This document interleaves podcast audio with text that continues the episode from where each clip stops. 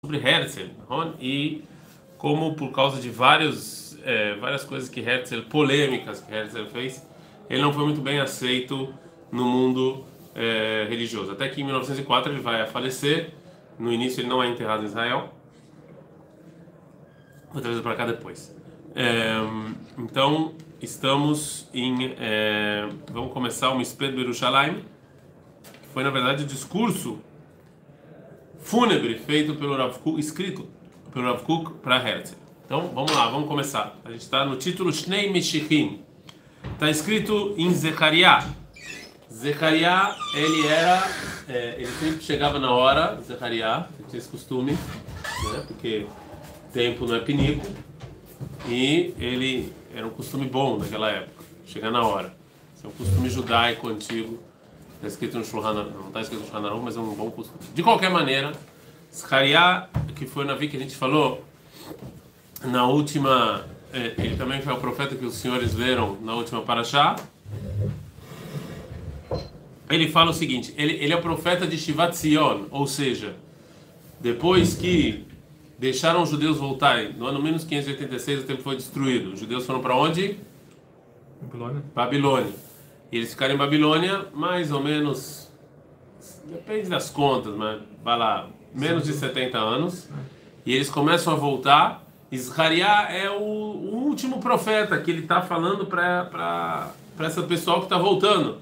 Ele foi Aftará de Hanukkah, Roni Vesimchai Batzion, Meshahanti Betochech Neum Hashem. Ou seja, está tentando convencer a galera de voltar para Israel. Zechariah é o profeta que tenta convencer. As pessoas não queriam voltar para Israel naquela época, na época de Zechariah, depois da destruição do primeiro templo, porque não é que nem hoje em dia, mas naquela época a vida era boa fora de Israel, e aqui em Israel a vida era muito difícil, não tinha empregado, não tinha domingo e tal, então o pessoal preferia, preferia, o pessoal preferiu ficar na Babilônia, muitos preferiam ficar na Babilônia do que voltar. É óbvio que não é que nem hoje em dia, que hoje em dia todo mundo gosta e quer voltar de Israel, mas naquela época você tinha que convencer a galera de vir, porque eles não queriam.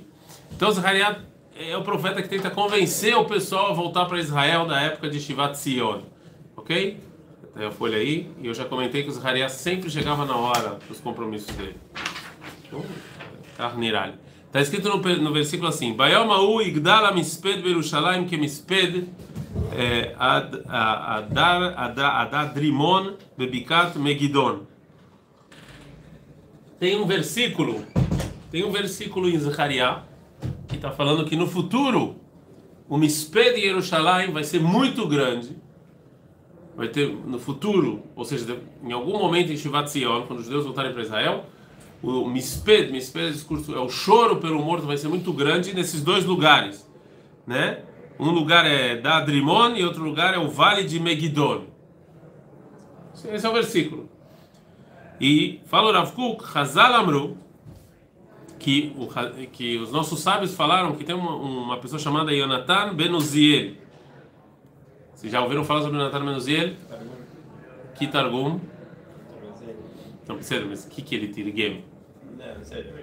Sim, é Nahon. Yonatan Benuziel, ele era um metargem, ele era um tradutor. O que, que ele traduziu? Ele traduziu o Tanakh para o aramaico. Ok? Ele, vocês sabem que toda tradução tem uma certa, uma certa problemática na tradução. Né? A tradução ela é problemática. Por que a tradução é problemática? Porque você precisa, para você traduzir alguma coisa, ainda mais a Torá, tem palavras que você tem discussão, você perde muita coisa e tem uma interpretação também. Tem muito, muito toda tradução é uma interpretação. A mais famosa de todas do Unkelus qual é? Em Bereshit, que Deus criou o homem é, e colocou no homem Ruach, né? E aí como é que ele traduz? Um que nos fala é, Neshama, que é, é falar. Então, para um que nos, é, a parte de vida isso é a nossa capacidade de falar. Isso é um exemplo, mas mas é, é complicado traduzir. Ou seja, a reforma começou. Quando é que a reforma começa na igreja cristã? Quando se traduz a Bíblia. Então, quando você traduz, sempre tem algum problema. Então, o Hazar fala sobre o Natan Menuzel que traduziu Nevi'im. Está escrito que Nizdazea Israel Arbamot Prasar Arbamot Prasar. Que a terra de Israel teve, sofreu um tremor. Teve um tremor de terra de 400 parsá por 400 parsá por causa da tradução de Jonathan Benduziel. Por quê? Mishum deit milei de la mefarshan. Porque tem coisas que a gente não sabia o que, que era. Segredos, tinham segredos no versículo nos profetas que a gente não conhecia esses segredos. E que segredos são esses? Então eles dão um exemplo que a gente está vendo aqui. Veai no Ekra, esse versículo, de Amar Yosef Deil Maleta Argumeilo que se não fosse Jonathan Benuziel, a gente não ia ter a mínima ideia do que, que significa esse versículo que Zahariah falou, que no futuro as pessoas vão chorar, que nem é, Tadrimon no Vale de Megidon. O que, que é isso aí? Que, que, ninguém sabia, até que veio Jonathan Benuziel, quando ele traduziu, ele explicou esse versículo, e então a, gente, então a terra, um terremoto. Mas aqui o terremoto, obviamente, não é físico, é um terremoto Social.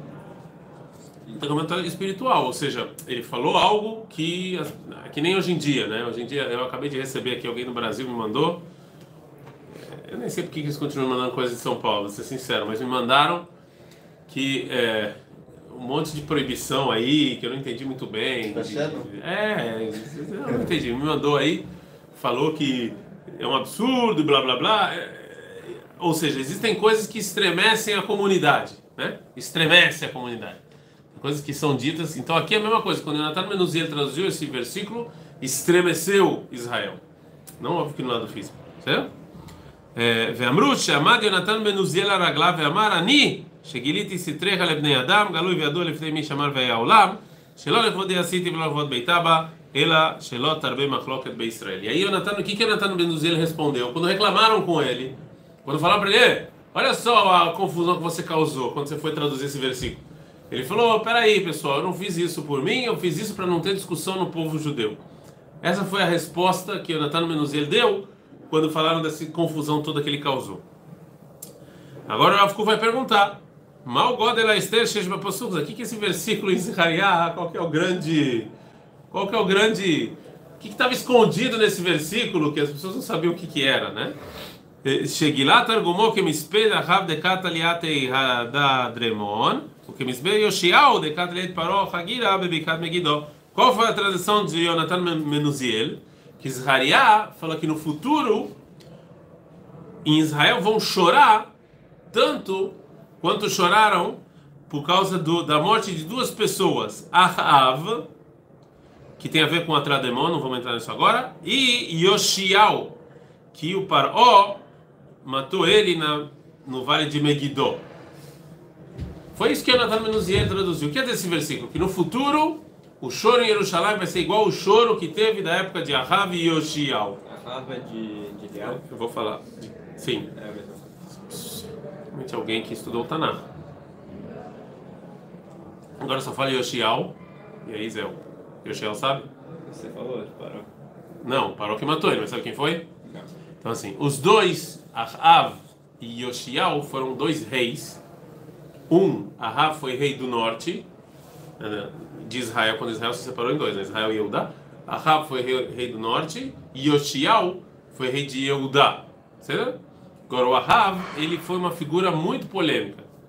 Como você lembrou, ele foi o rei da época do profeta Elial. Elial Navi batia muito de frente com Ahav. Ele foi casado com. Certo? Foi uma, foi uma figura muito polêmica. Muito polêmica. E Yoshiao era o rei de Eudá. Ele também fez, fez, ele fez várias reformas no Beit HaMikdash. Foi considerado um rei justo. E ele, é, de qualquer maneira, Zechariah vem e fala que no futuro o choro em Jerusalém vai ser igual. Não, não fala exatamente de quem, só dá algumas pistas. E veio Natan Menuzi, ele revela que vai ser igual o choro quando Rav faleceu e Yoshiao faleceu. Fala Rav Kuk, Groi Cezé, mas ok. A, a gente sabe que a Rav morreu e que as pessoas ficaram tristes e Yoshiao também. Qual que é a grande discussão que tem aqui? Mas esse Yak, Shelor Ben Machlot Ben Israel. Jonathan Menuziel ainda responde que isso aqui, ele revelou isso para não ter discussão no povo judeu. Que grande discussão ia ter no povo judeu e que não vai ter mais agora que a gente sabe que choramos por Ahav e Yoshiao. Qual que é a grande ah, revelação aqui? O Maya Hazul Leinian Astarim Amikassim Leshemit Barahi. Que Isso é o grande segredo que tem a ver com Kabbalah. com- É muito estranho essa, essa passagem da Gemara, muito estranho esse versículo, né? Ou seja, o que, que tem a ver? Né? Ok. Agora, Hazar eles falaram também que, de que Esped o Zechariah está falando no futuro. Zechariah está falando que no futuro, de novo, ele é o profeta que o povo judeu está voltando para Israel. Está falando que no futuro o, o, o- o choro, o luto vai ser tão grande igual o luto de Ahav e Yoshiao. De que luto Zechariah está falando? Ramim falaram, Mashiach ben Yosef Shenerag. Está falando que o Mashiach ben Yosef, ele vai ser morto. No futuro, Mashiach ben Yosef, fala o Rav Kuk, ele já deixa aqui claro um conceito na Kabbalah que não está escrito na Gemara, pelo que eu me lembro, no Tanakh, é óbvio que não, que não vai existir um Mashiach, vão existir dois. O Rav Kuk fala, וצריך להבין בכלל למה אנו צריכים לשני משיחים, משיח בן יוסף ומשיח בן דוד. והרי התכלית המכוון הוא שנשיא אחד יהיה לכולם, ודוד עבדי, נשיא להם לעולם. Fala o Rav Kuk, esse conceito que Hazal trazem desse versículo de Mashiach ben Yosef, ele é estranho. Por que, que a gente precisa de dois? A gente sabe que no final das contas o que, que a gente reza, inclusive na Amidá, para que David volte, a geração de David. Por que, que eu preciso de dois Mashiach? Por que eu preciso de Mashiach ben Yosef? Eu preciso de Mashiach ben David. E depois ele vai e, e, e, e a tristeza vai ser tão grande quando, e Mashiach ben Yosef ainda vai morrer. Muito estranho esses conceitos. Para quê? Ou seja, qual, qual, é o- qual é a lógica por trás disso tudo? A lógica histórica. אומנם, כשם שיצר השם יתברך באדם הגוף והנשמה, agora הרב קוק a responder.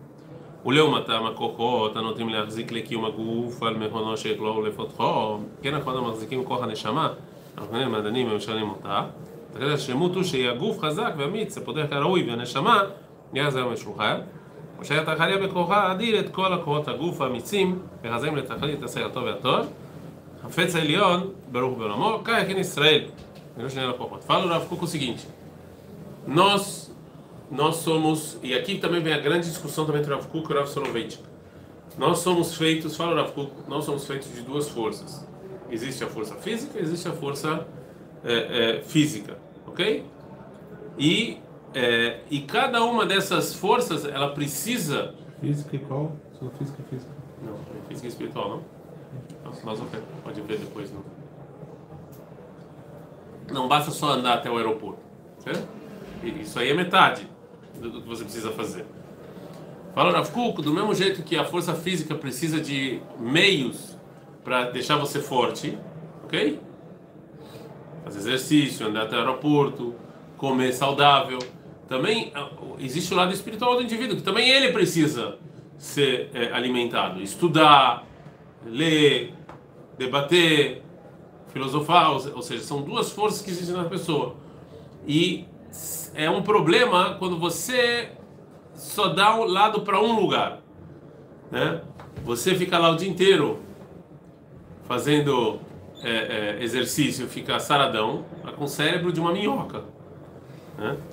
Ou espiritualidade zero, você não se importa, não, espiritualidade não é só inteligência, né? Você está longe de Deus, você é uma pessoa. Por outro lado, também, você ficar só todo dia lá filosofando, estudando a Torá, Vezé e comendo shawarma na Lafa, no, no sujão, na Beneuda, é, não vai. Ou seja, o Rav Kuk fala que essas duas forças, por Rav Kuk, uma das diferenças do Rav Kuk e do Rav é que por Rav Soloveitch que essas duas forças estão sempre em conflito. Então, Rav Kuk, por Rav Soloveitch, que as pessoas são sempre conflituosas. O meu, minha, o meu físico quer uma coisa, minha alma quer outra, e eu fico toda hora brigando. O Rav Kuk tinha uma palavra chamada Noam. O que é Noam? É você conseguir que as duas, as duas forças se complementem e não tenha briga, não tenha nada. Você faz exercício, você é espiritual. É, é- é óbvio que o Rav Kuk é muito mais difícil né, do que o, chegar no nível do que o Rav Kuk está falando. que o Rav Soloveitch. Mas de qualquer maneira, eu falo Rav Kuk, essa é uma, qualquer indivíduo é assim. Nós somos assim. Porém, também o povo judeu é assim. O povo judeu também é feito de duas forças. O povo judeu também é assim. É... A Koah Makbil er Hagufa Enoshia Shokek Letovat Uma. O que tem o paralelo à força física é o que quer o bem do povo judeu, a- do, nacionalismo judaico, né? Bemamdav Eshloach Omri, que quer que aqui o povo judeu tenha uma boa economia, tenha um exército forte, que as pessoas tenham casa. Sheu Abassis Venachon Lekola Torniot Agdolot Vagdoshot Shel Israel. Ele fala que essa é a base para todos os nossos projetos. Porque se a gente não tem uma casa, né? Ontem, anteontem, pegou fogo aqui. Vocês sabem, o que aconteceu com todos as que moravam lá? E fizeram o quê? Ficaram passeando quatro horas não podiam voltar para casa. Alguém nessas condições pode estudar, pode fazer alguma coisa, não pode fazer nada. Se você não tem uma casa, se você não tem um exército, se você não tem economia, todo o resto você não tem o que fazer. Você não tem como, é impossível. Liot am kadosh Hashem Elokei Israel, veliot goi echad baaretz, ora goim. Para a gente ser ora lagoim, para a gente ser luz para os demais povos, a gente precisa de um lugar, a gente precisa de, de, de algo físico, a gente não, não é só uma ideia. E é óbvio que fora isso, você precisa também sempre desenvolver a espiritualidade, sempre desenvolver né, o povo judeu em termos espirituais. Qual é a diferença entre eles? Que a parte física é igual para todos os povos. Não tem diferença entre o Brasil e, e, e o povo judeu relacionado a isso. Do mesmo jeito que o brasileiro ele precisa de um lugar, precisa de comida. Música do Titãs. Música do Titãs chamada Comida. Todo mundo vai ter a política de pão e circo, não é? Panis et circenses. Também é uma música, mas não importa. Que a política de pão e circo qual que era?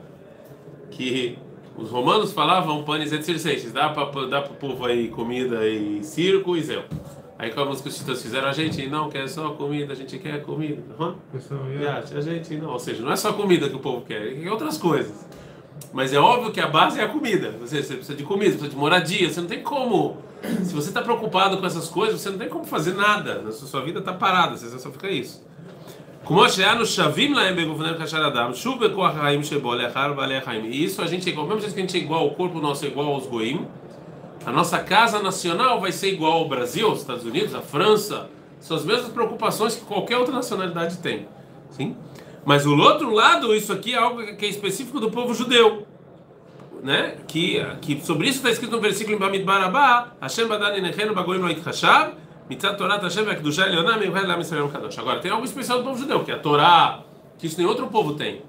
Certo? Mas, mas a gente não pode achar que só tem uma força. São as duas. Uma é a base, você tem que começar com uma, e a outra é o que a gente tem de especial. Mas em nenhum momento está escrito que uma é mais importante do que a outra, ou que uma vem é, em detrimento da outra. As duas tem que estar lá, as duas têm que ser desenvolvidas, certo?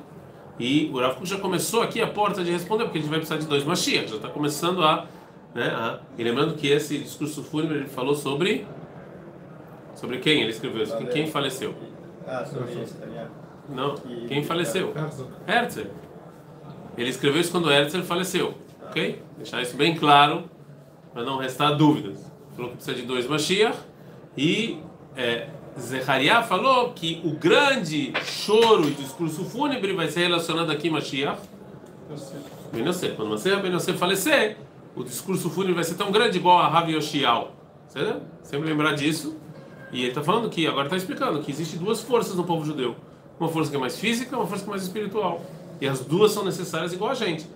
Você é uma pessoa incompleta se você só pensa no físico, e você é uma pessoa incompleta se você só pensa no espiritual. Você precisa dos dois para poder viver. Certo? Adka. O Alex?